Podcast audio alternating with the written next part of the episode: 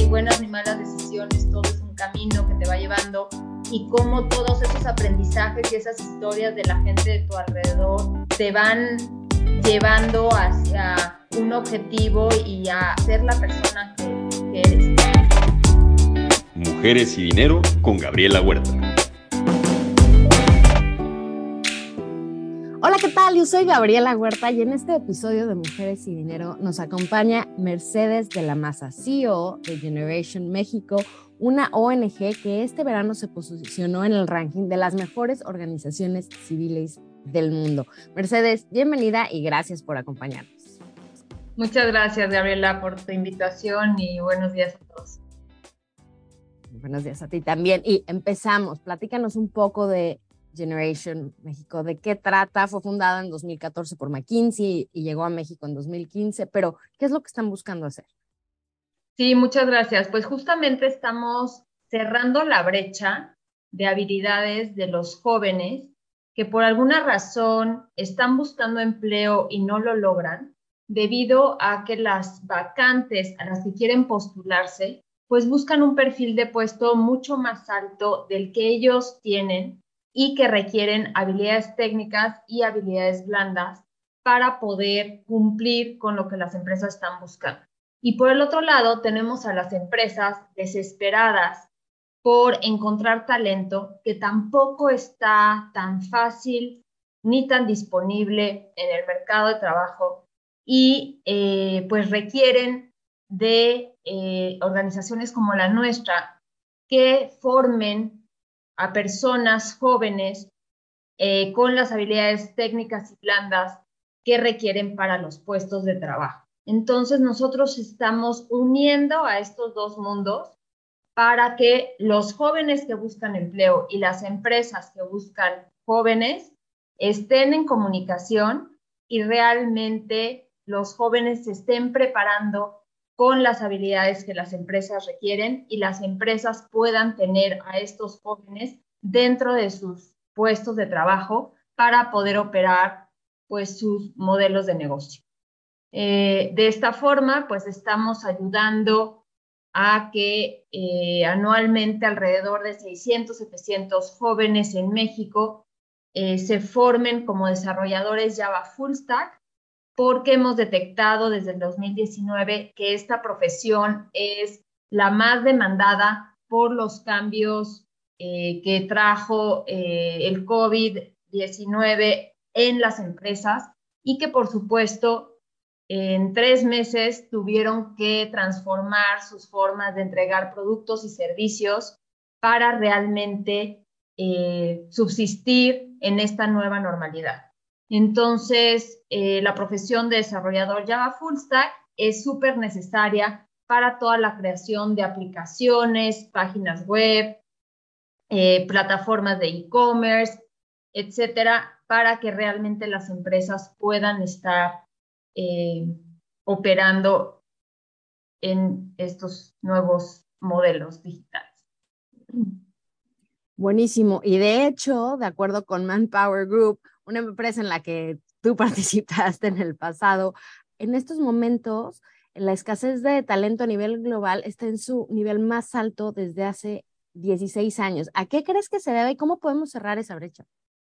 Sí, justamente la, la, encuesta de escasez de talento que saca Manpower es una guía fundamental porque encuestan a muchísimos empleadores y como dices, ahorita está en su punto más alto y justo la explicación es por estas transformaciones que se están dando en los puestos de trabajo. Veníamos pues de alguna forma estable desde 2009, 2010, con eh, los puestos de trabajo bastante tradicionales, aunque sabíamos que se iba a venir un cambio importante, no pensábamos que se daría de una forma tan abrupta y tan en corto, en un plazo tan corto como fue eh, en marzo de 2020. Entonces, pues no ha dado tiempo de que las universidades, de que las personas empiecen a encontrar estas eh, alternativas de capacitación y de reskilling, ¿no? De, pues de reaprender ciertas habilidades para el nuevo mundo del trabajo. Y por eso se está dando esta gran escasez, porque las empresas ya están en un modelo de negocio distinto y las universidades siguen graduando a personas con el plan eh, de estudios anterior a la pandemia. Y por esto eh, justo los programas como el de Generation, que son programas de formación corta, eh, son tan eficientes y tan pertinentes para la realidad en la que estamos viviendo, porque nos ajustamos a las necesidades de la empresa y esto pues le garantiza al joven que entra a nuestros programas pues una empleabilidad casi casi que garantizada. Em, y a la empresa también un semillero de talento que constantemente está graduándose y está listo para empezar a trabajar. A este tema, el sector tecnológico es uno donde tradicionalmente no vemos mucha participación femenina. De hecho, de acuerdo con un estudio, solamente el 10% de los programadores en América Latina son mujeres. Entonces, ¿cómo podemos impulsar esta cifra? Eh, creo que esta pandemia trajo y golpeó a muchos sectores económicos en donde las mujeres tradicionalmente se emplean y ahora la tecnología abre una puerta enorme de posibilidades y es muy importante que las mujeres lo aprovechen, que las mujeres aprendan a programar y eh, se den la oportunidad de entrar a estos puestos de trabajo que pues casi todos son remotos, están muy bien pagados y puede ser una oportunidad y un cambio y salir de nuestra zona de confort y de los puestos tradicionales para eh, ocupar espacios y dar eh, pues todo el talento que tenemos en, en, un sector que está con muchísimo dinamismo y que requiere de muchas personas para,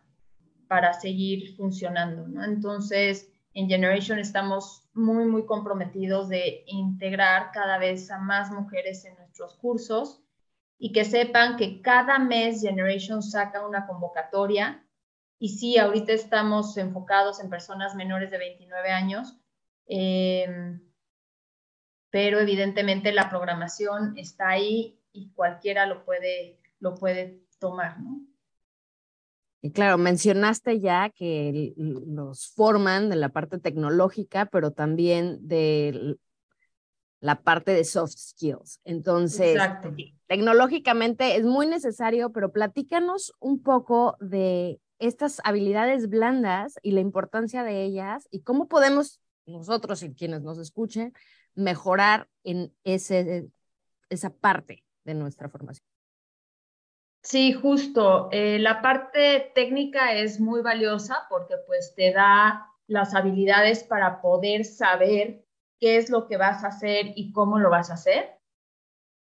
Pero las habilidades blandas pues son todas aquellas que te van a ayudar a que tu proceso dentro de la empresa sea más suave, por decirlo de alguna forma, y que tú estés con una mentalidad de aprendizaje muy abierta y también muy resiliente a todos los cambios que están surgiendo dentro de las organizaciones y eh, que estés también como fortalecido y tratando de comprender cuál es tu rol, no solamente en el quehacer, sino en el manejo de todas las eh, externalidades, digamos, que existe dentro de cualquier puesto de trabajo, como puede ser el seguir instrucciones, el estrés, el entregar eh, resultados de calidad, etcétera, que son lo que te hace un colaborador distinto.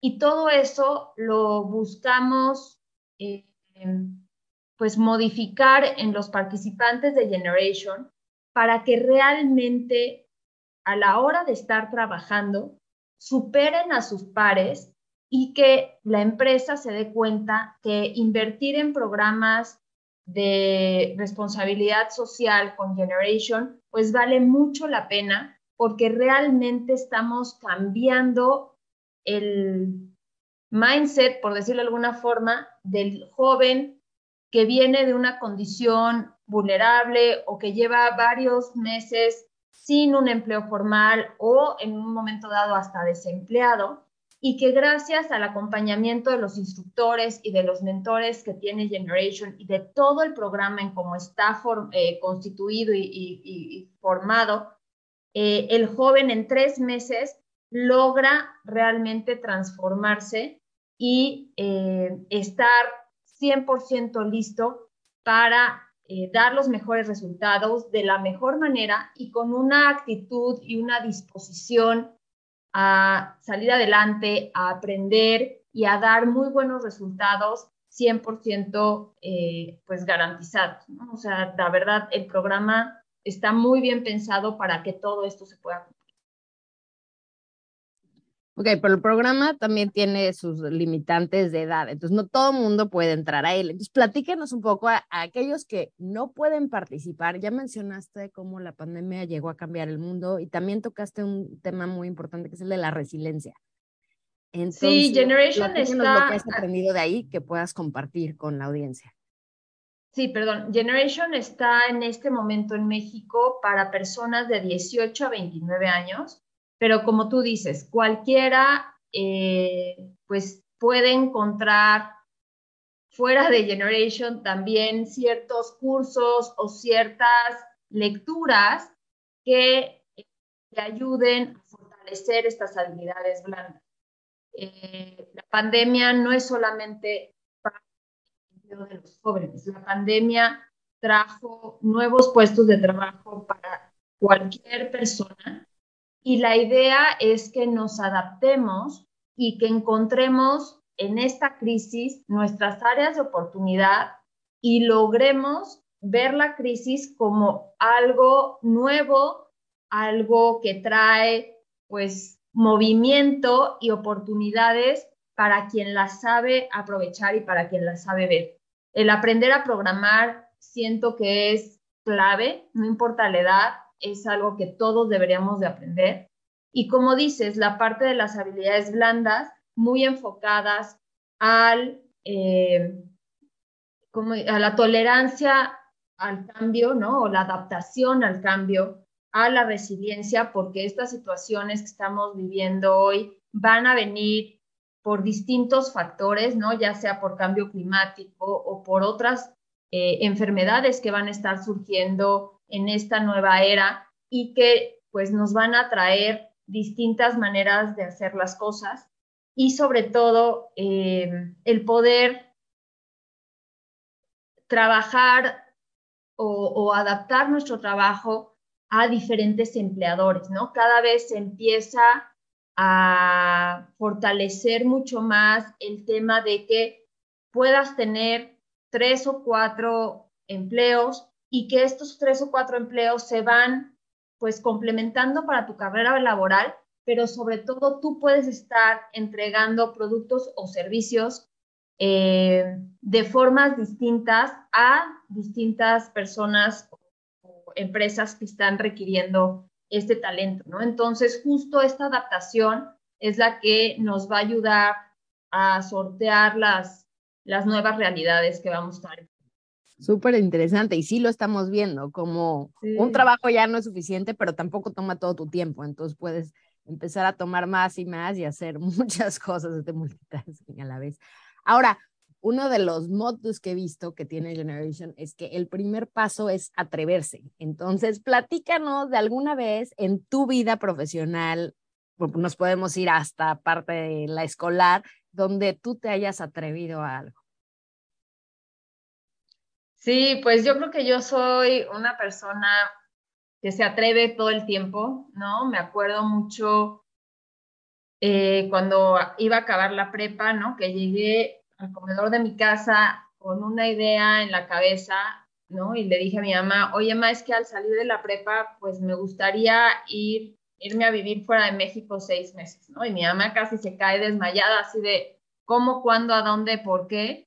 Yo ya traía todo mi plan y pues es una forma de atreverte a proponer algo distinto, a asumir los riesgos y a también darte cuenta de que pues si hablas y dices, tienes de dos, ¿no?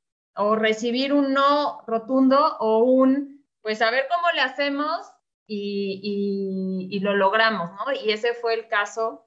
Eh, quién sabe cómo lo hicimos, lo logramos y me pude ir esos seis meses. Y ahí fue donde también me di cuenta de que cuando pides algo, pues hay muchísima responsabilidad detrás. Y yo pues nunca había vivido sola, eh, me daba miedo en cierto sentido, pues la experiencia, pero también me daba mucha emoción y me hice como muy responsable porque decía, es que yo camino por esta banqueta y me pasa algo y nadie se va a dar cuenta que me pasó algo. Nadie me conoce, mi mamá está a kilómetros de distancia, etcétera, etcétera, ¿no? Entonces era yo como mucho más consciente, me cuidaba muchísimo, ¿no? Hacía locuras porque yo decía, pues, en este país ni quien me conozca, casi pues no había teléfonos celulares todavía, la comunicación todavía era pues bastante tradicional, ¿no? Entonces, eh, pues eso es atreverse. Otro tema fue cuando salí de Manpower, me cambié de empresa por una oportunidad laboral eh, completamente distinta y me atreví a llegar, ¿no? A hablarles y decirles, oigan, muchísimas gracias por estos 11 años, pero creo que es tiempo de, de cambiar, de volar y me atreví a dar ese paso al vacío que de verdad fue eh, pues duro para Manpower, duro para mí, duro para todos, pero creo que vale la pena atreverse, tomar esas oportunidades, porque si te quedas siempre en tu zona de confort, pues no te das cuenta de todo lo que hay allá afuera, no, no te das la oportunidad tampoco de aprender ni de equivocarte, eh, ni de conocer cosas eh, nuevas o distintas, ¿no? Entonces, mi discurso siempre en las graduaciones es que hay que atreverse porque de verdad, si no lo haces, pues te pierdes de una infinidad de, de oportunidades, ¿no? Entonces, creo que, como dices, nuestros graduados o nuestros learners o nuestros participantes se tienen también que atrever a llenar nuestras eh, convocatorias, a confiar en el proceso y saber que con estos tres meses de formación eh, van a lograr resultados mágicos y van a salir de su zona de confort. Eh, ahí hablando de esto de zona de confort, de atreverse y que vas aprendiendo, se dice que las buenas decisiones vienen de la experiencia y la experiencia viene de malas decisiones. Entonces, no sé, alguna mala decisión que hayas tomado, pero de la cual aprendiste mucho al final. Ay, una mala decisión. Es que como dices, yo creo que ya cuando las ves, ninguna decisión ha sido mala, ¿no? O sea, yo creo que, eh, por ejemplo, podría yo decir que haberme salido de Manpower pudo haber parecido una mala decisión en algún momento, eh, pero no, ¿no? O sea, hoy que estoy donde estoy, veo que gracias a que estuve en Manpower y decidí en ese momento salirme y cambiarme a otra empresa que no fue para nada lo que yo pensaba, eh, y luego ya, ¿no? Como que volví a retomar un poco más la parte de el impacto social hasta que llegué a Generation, eh, te das cuenta que todo es un trazo y que todo es un proceso, justo como tú lo decías, ¿no? Eh, yo estoy segura que si no me hubiera salido de Manpower, hubiera sido mucho más complicado o casi imposible tomar el rol que hoy tengo, ¿no? Entonces, creo que esas que pueden parecer malas decisiones, más bien son las oportunidades que vas tomando en ese momento, porque la vida o el destino, o no sé cómo definirlo, te trae las siguientes puertas para llegar a donde finalmente tenías que llegar, ¿no? Entonces, eh, es muy sabio lo que, lo que dijiste y cómo lo propones, porque es difícil entender las malas decisiones desde una postura en donde las tomas como parte del camino y como parte del aprendizaje. Y creo que así es como se tienen que ver, o sea, no creo que haya malas decisiones, sino más bien tienes que esperar a que esa decisión dé sus frutos. Y hablando de tu camino, has pasado por empresas del sector privado y también muchas ONGs. ¿Cuándo fue que te diste cuenta que eso era lo que querías hacer? Desde chiquitita. Eh, mi papá es biólogo y toda su vida la ha dedicado a la conservación de las áreas naturales. Entonces, pues en mi familia siempre se ha hablado de comunidades rurales, de la selva, de los bosques, de la importancia de la conservación, de lo delicado que es el equilibrio ambiental, de lo importante que es el rol individual dentro del ecosistema, etcétera, ¿no? Entonces, como que esas palabras y esas frases, pues las traes desde siempre. Y yo como a los nueve años me aburría un poco los viernes en la tarde, me invitaban a casa de amiguitas y yo decía, pues sí está padre, pero ¿qué más, no? Igual un día llegué con mi mamá y le dije, oye, May, ¿qué pasa si un día de los que viene Marifer a comer, ponemos en el garage de la casa una escuelita para los niños que viven alrededor? Mi mamá dijo, pues sí, ¿no? O sea, mi mamá la verdad es que como que me compra bastante mis ideas pero ¿cómo lo quieres hacer? Y yo, mira, pues el lunes salgo a entregar unos papelitos y que ellos sepan que el viernes va a haber aquí en el garage pues, una clase. Ah, bueno, pues a ver, pues, te ayudo, hacemos los papelitos, no sé qué, los fuimos a entregar. Y el viernes que, vino Marifera a la casa, pues ya teníamos cuadernos, no sé qué, y empezaron a tocar el timbre. Y Marifera y yo, ¿qué? O sea, ¿sí iban a venir? Y sí, o sea, vinieron como seis o siete niñitos este, de las casas de alrededor y para nosotros era como un juego, ¿no? Era la escuelita y les poníamos honores a la bandera, los sentábamos, así compramos como unos tapetes para el piso del garage, ahí se sentaban, les dábamos sus cuadernos y tal. Y pues de esa idea, o sea, siguió y siguió y dimos clases como dos o tres años y había un niño con cierta discapacidad intelectual que venía y justo su mamá nos dijo, oigan, pues gracias a que ustedes le dieron a Toño tanto tiempo clases, pues imagínate, teníamos 8 o 10 años, ¿no? De escribir y de las letras y pues lo que más o menos, él se interesó en ir a una escuela eh, para personas con discapacidad, pero que le siguieran enseñando, ¿no? Y hoy Toño tiene, pues, yo creo que un poco más que yo, y todavía me ve y me dice, Mercy, Mercy, ¿te acuerdas de la escuelita? No sé qué. Entonces, pues yo desde siempre, eh, te digo, tengo esto de querer hacer cosas por los demás y cuando estudié relaciones internacionales, pues lo estudié justo por eso, ¿no? Porque decía, es que yo quiero una carrera, pero no una carrera que me tenga en una oficina nada más, sino más bien una carrera en donde lo que yo haga diario ayude a transformar la vida de las personas, ¿no?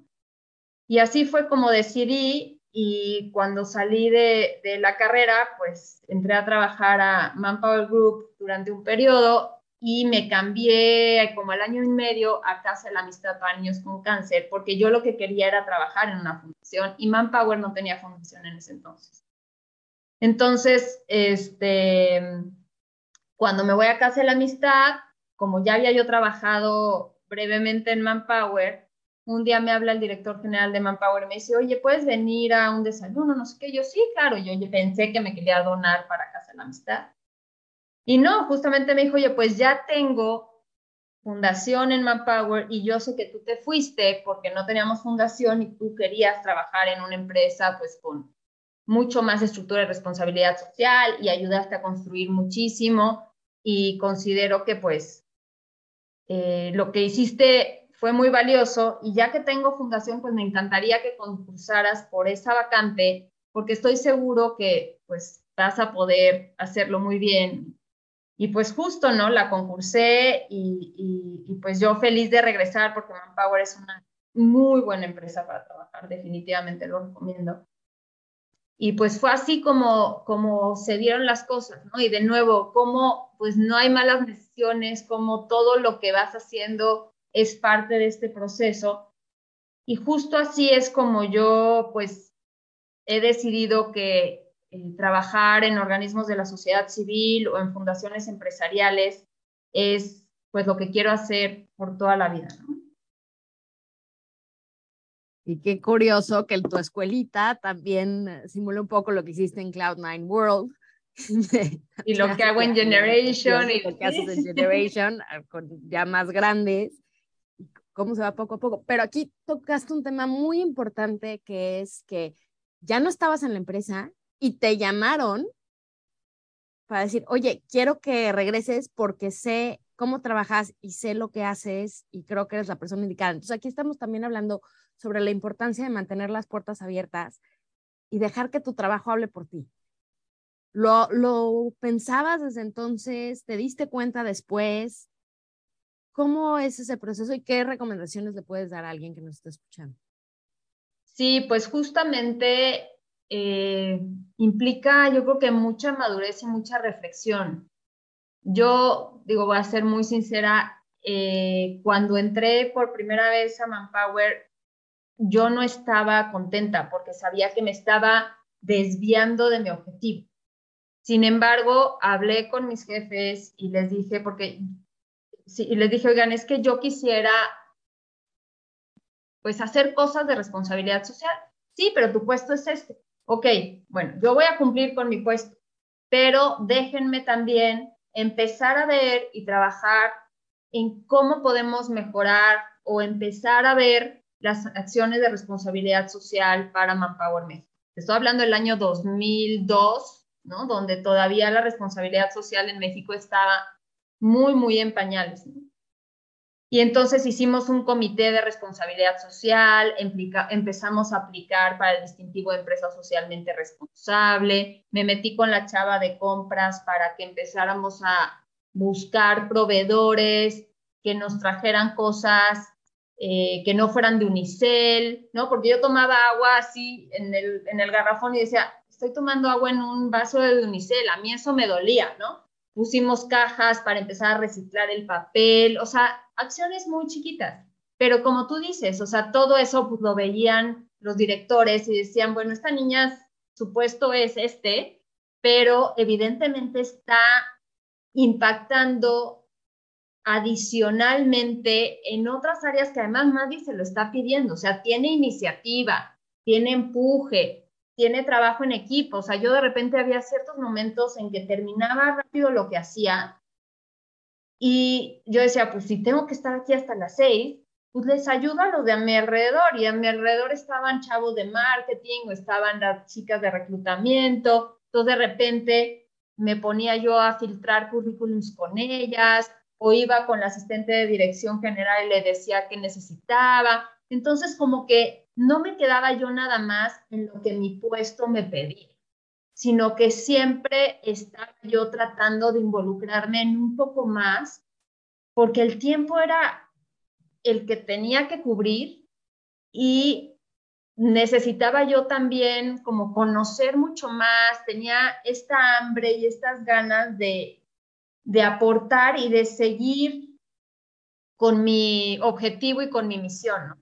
Y cuando me seleccionaron en la, eh, en la posición de Casa de la Amistad para Niños con Cáncer, sí, cuando me despedí, fui a hablar y les dije, es que no me voy porque no, no me guste porque no esté contenta, me voy porque mi objetivo es este y porque me muero de ganas de trabajar en una fundación, para cambiar la realidad, etcétera. Yo fui muy sincera, no fue nada más así, ay, pues me voy, adiós, ¿no? Y creo que como tú dices, eso eh, marca la diferencia y deja que la puerta permanezca abierta y puedas en un momento dado ser un talento necesario para la empresa, porque tal vez en ese momento no era el momento ideal, pero las empresas evolucionan, crecen y tal vez esa oportunidad llegue, ¿no? Y creo que eso que tú mencionas de dejar las puertas abiertas siempre debe de ser así.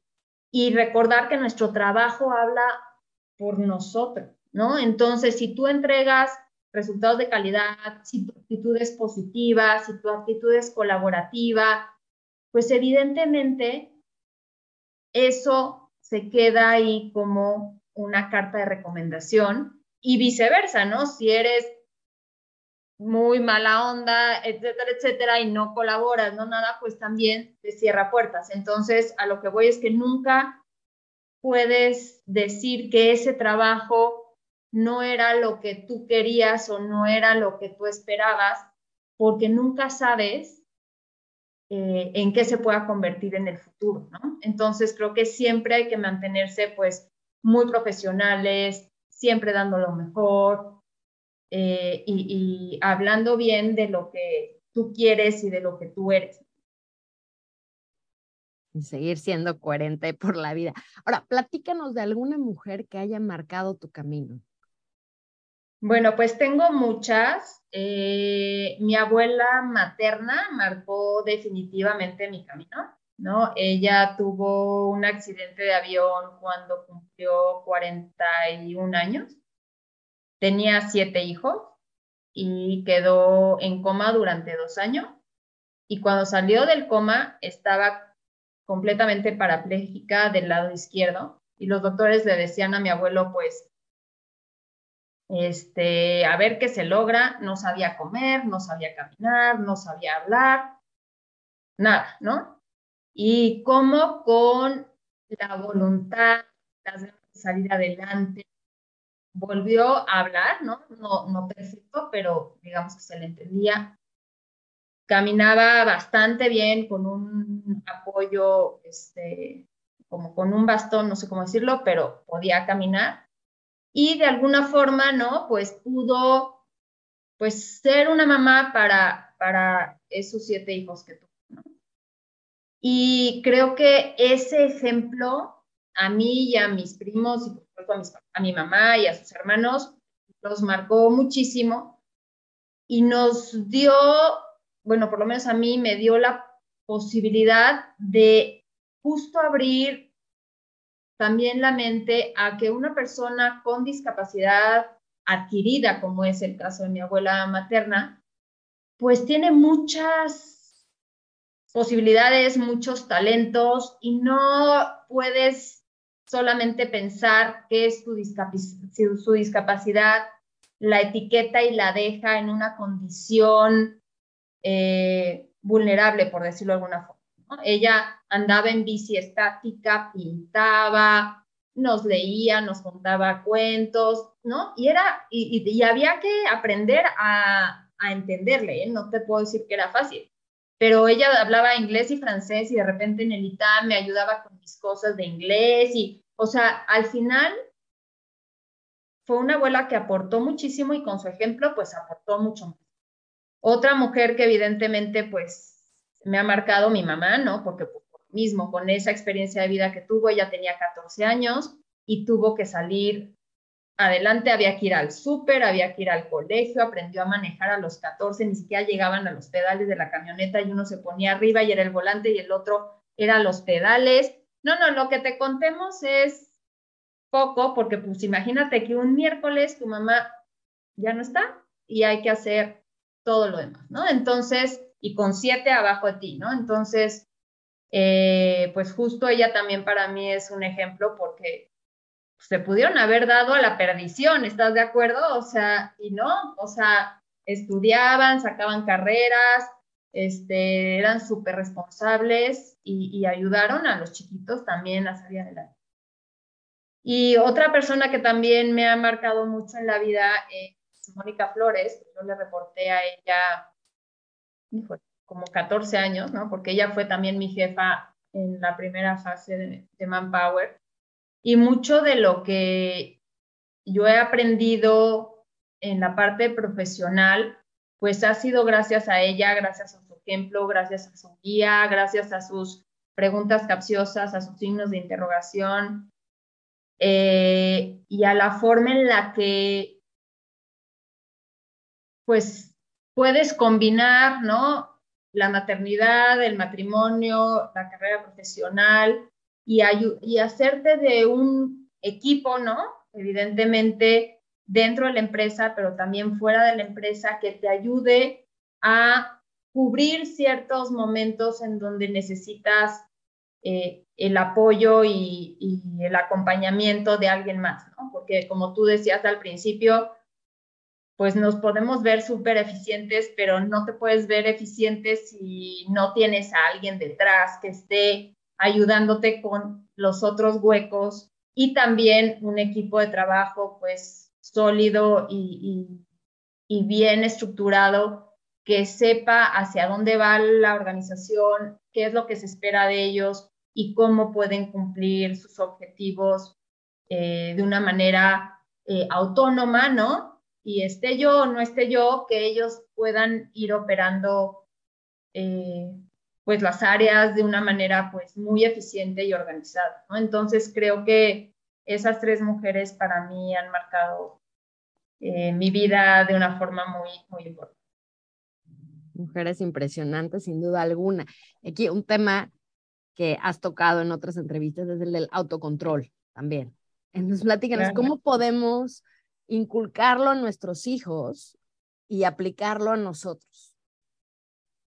Sí, es súper importante, es una de las habilidades socioemocionales más valiosas y justo en Cloud9, eh, la verdad es que todos esos cuentos los súper recomiendo porque son muy, muy valiosos para poder educar a los niños en las habilidades socioemocionales. Y el autocontrol es, para mí, lo más valioso para poder saber cómo reaccionar en el momento preciso, pero también en el lugar adecuado, ¿no? Eh, yo ahorita puedo tener muchísima hambre porque llevo en juntas desde las 8 de la mañana, pero tengo que saber que tengo que controlar mi hambre, ¿no? Para poder terminar la llamada, terminar la, entrevista y entonces ya tener un tiempo para poder eh, saciar esa hambre, por decirlo. Sin embargo, si no estás consciente de que tienes que eh, practicar el autocontrol, pues dejas que tus emociones o que el hambre o que cualquier eh, circunstancia afecte tu desempeño o afecte eh, tu productividad o tu humor o tus ganas de estar con tu familia, con tus amigos, etc. Entonces creo que esta habilidad socioemocional es una de las que más debemos de practicar y es difícil, sobre todo en los niños chiquitos, porque es justo hacerles ver que cuando estamos en un salón de clases, pues tienen que estar calladitos, sentaditos, poniendo atención y muchas veces no es tan fácil que lo puedan hacer por un tiempo tan largo como se les pide en, en una escuela. O que si estás en un lugar, una biblioteca o en un lugar pues callado, pues puedas tener ese control de tus emociones y puedas de alguna forma regular y estar en silencio o de acuerdo a cómo se va dando la, situación, ¿no? Entonces, eh, pues sí, el autocontrol es eh, pues muy valioso y, como dices, creo que es eh, importante aprenderlo desde chiquito, pero si no lo pudiste aprender desde chiquito, la vida te va a ir dando muchos ejemplos y muchos momentos para practicarlo. Te dará pues malas experiencias en las que pues por no poner cuidado en ese tema, pues pierdas grandes oportunidades. Entonces, justo las habilidades socioemocionales eh, es importante aprenderlas desde pequeño para lograr o para evitar que la vida te las imponga con malas experiencias. Y como mamá, ¿cómo puedes hacer eso? ¿Cómo puedes ayudarle a tus hijos a aprender estas habilidades de forma más fácil? Pues yo creo que justo recurriendo a programas que hoy están por todos lados, ¿no? El de Cloud Nine World es buenísimo, ¿no? Y lo pueden comprar los papás en la página, etcétera. Eh, y si no, pues hay muchísimos recursos como las habilidades socioemocionales cada vez están más visibles y más reconocidas como parte de la formación integral del ser humano. Eh, creo que estamos como padres y madres de familia en una época en donde hay muchísimos recursos para lograr que nuestros hijos tengan estas habilidades y no sufran, ¿no? El no tenerlas. Sobre todo, pues conociéndolas, ¿no? O sea, si tú como adulto no conoces cuáles son las habilidades socioemocionales, es muy importante que investigues, que entres a leer sobre ellas, eh, las reconozcas y hagas una lista de cuáles para ti y tu pareja son las más importantes que quieres que tus hijos estén mucho más fortalecidos, porque son muchísimas, ¿no? Son casi 40. Entonces, por ejemplo, si para mí el respeto, la honestidad, la ética, em, el autocontrol, la, eh, la voluntad, ¿no? Son las más valiosas, pues buscar ejercicios y buscar oportunidades eh, para que realmente los niños puedan aprender del momento en el que cometieron alguna situación que va en contra de esas habilidades socioemocionales, para que ahí como padre o madre de familia tú tengas la oportunidad de dar como la lección, ¿no? De decir, a ver, esto que hiciste es deshonesto o no es honesto, y como sabes, la honestidad de nuestra familia es un valor muy, muy importante. Entonces, para poder practicar la honestidad, tenemos que lograr X, Y, Z cosas, ¿no? Entonces, en vez de tomar la situación negativa como un regaño o como algo que no se debe de hacer, es justo la oportunidad para que el niño o la niña aprendan de esa situación y de ese ejemplo para decir, ok, sí, no se debe de hacer, pero ya sucedió y de aquí lo capitalizamos para que vayamos poniendo el límite y sabiendo que eso es deshonesto o que eso justo es no controlarse, ¿no? Y entonces, de esta forma, podemos ir enseñando las habilidades socioemocionales de una forma práctica. Otra es tú poniendo historias, ¿no? O sea, pues yo cuando era chiquita, un día estaba en una iglesia y me puse a correr. Pues eso es no tener autocontrol, porque en una iglesia tenemos que estar de esta forma, de esta forma, ¿no? Entonces, creo que para los niños es más fácil aprender con los ejemplos, con los cuentos, con las historias eh, y con las experiencias. Tener algo que puedan relacionar y entender más que el concepto en sí. En sí, porque luego es difícil, ¿no? Hay unas habilidades socioemocionales que son difíciles de comprender. Buenísimo. Eh, esto se llama Mujeres y Dinero, entonces una pregunta relacionada con esto. Muchas personas creen equivocadamente que si te vas por el camino de las ONGs, te vas a morir de hambre, ¿no? Este, que claro, hay veces que no son iguales, pero ¿cómo tú aprendiste a manejar temas del dinero en este sector?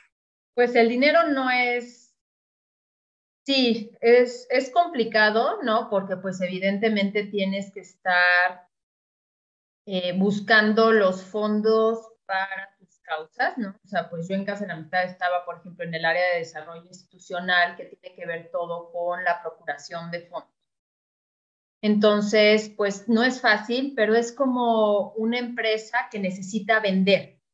Entonces, en una ONG tú vendes tu causa, vendes los resultados que tienes hacia las poblaciones que estás beneficiando y buscas, ¿no? Empresas, eh, individuos, otras fundaciones que estén comprometidos o que les interese el cambio social o el cambio sistémico de eh, las poblaciones a las que tú estás beneficiando y eh, pues logras captar los fondos. Como dices, no es algo sencillo, no es, pero es como si yo decido mañana vender un producto, pues seguramente tampoco es fácil. El chiste es hacerlo pues con una metodología, eh, con un patronato, con un consejo que, que, te ayude a, a, posicionar la causa, eh, con un equipo de profesionales, ¿no? O sea, trabajar en una fundación no es por ocurrencia. Eh, creo que la profesionalización del sector se ha ido, eh, la verdad, modificando mucho desde el 2002 que yo empecé con, con este tema a la fecha. Y cada vez más personas lo toman como un trabajo, pues sí, profesional, y eso pues hace que las organizaciones estén mucho mejor constituidas, mucho mejor orientadas a resultados tangibles, visible en qué se destinan los recursos y cómo realmente eh, los fondos están eh, cambiando las vidas o la conservación o lo que sea el, el objeto social de la organización. Entonces, como tú dices, tienes que tener un presupuesto muy claro, tienes que tener un director financiero que te ayude a medir muy bien el costo de operación, eh, el costo administrativo, que no rebase los límites legales y a generar estos presupuestos para que la organización pueda ser sostenible en el tiempo y realista, ¿no? Porque muchas veces las organizaciones quisieran cambiar a millones y millones de personas, por decirlo de alguna forma, y eso pues no es posible, ¿no? Y por eso nosotros en Generation tenemos un número muy, muy específico de personas a las que podemos beneficiar en un año, eh, tenemos muy claro cuál va a ser ese presupuesto que vamos a usar y de esta forma pues vamos llegando a estos donantes, ¿no?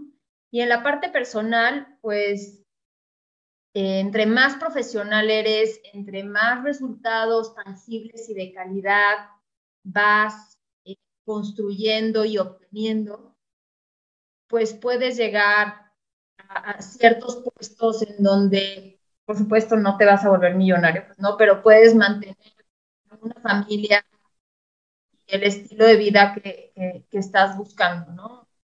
La verdad es que las organizaciones cada vez más aprecian, ¿no? A la gente eh, profesional y no solamente a la gente que tiene buena voluntad, ¿no? Porque yo creo que ahí es donde está el error.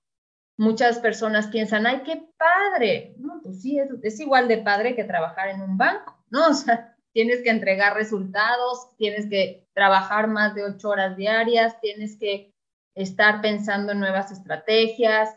O sea, padre es que cambias la vida, pero el trabajo es como cualquier otro trabajo.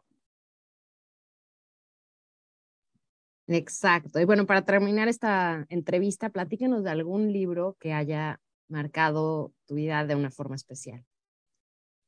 Pues hace poco leí uno que me cambió también muchísimo, que se llama Way to Water, o sea, un camino largo para el agua, por decirlo en español. Eh, es un libro precioso, muy cortito, en donde habla justo de dos personas en África en dos momentos diferentes y cómo el agua se vuelve pues un motivo y gracias a esas experiencias, eh, uno de estos personajes, porque cada página es la historia de una persona diferente, o sea, son dos personajes y la, digamos, la cara siempre va a ser la de un personaje y lo posterior va a ser la de otro personaje. O sea, como está construido el libro también está súper padre, muy curioso. Y al final cómo se unen estas historias, cómo por situaciones de la vida también un personaje resuelve eh, la situación del otro personaje, ¿no? Entonces, eh, es de, nuevo un libro en donde la resiliencia, el motivo o tu objetivo eh, se sigue demostrando que es muy valioso tenerlo claro, en donde pues el esfuerzo y las condiciones pues de vulnerabilidad y las condiciones complejas de la vida eh, pues cómo te van nutriendo y cómo te van dando eh, habilidades que te van a ayudar para el futuro. Eh, entonces, de verdad, es un libro que yo recomiendo muchísimo porque justo eh, te pone pues una realidad muy cruda, dos realidades muy crudas, y cómo estas realidades los ayudan a ser las personas eh, que cambian eh, su entorno, ¿no? Entonces, de nuevo, como decíamos al principio, no hay ni buenas ni malas decisiones, todo es un camino que te va llevando y cómo todos esos aprendizajes y esas historias de la gente de tu alrededor, eh, pues te van llevando hacia un objetivo y a, ser la persona que eres, ¿no? Entonces, ese libro creo que me, ha marcado mucho y, y, creo que quien lo lea lo va a disfrutar y le, le va a hacer mucho sentido también. Suena muy interesante, no lo conocía, así que lo tendré que checar. Mil gracias por la recomendación, Mercedes, y por estar aquí con nosotros. Un placer platicar contigo. Ah, igualmente, Gaby. Cualquier cosa que quieras, estamos con muchísimo gusto y de verdad gracias por Gracias Mercedes, como siempre un placer platicar contigo y a ustedes que nos escuchan, muchísimas gracias por acompañarnos una vez más. Esto fue Mujeres y Dinero, yo soy Gabriela Huerta y hasta la próxima.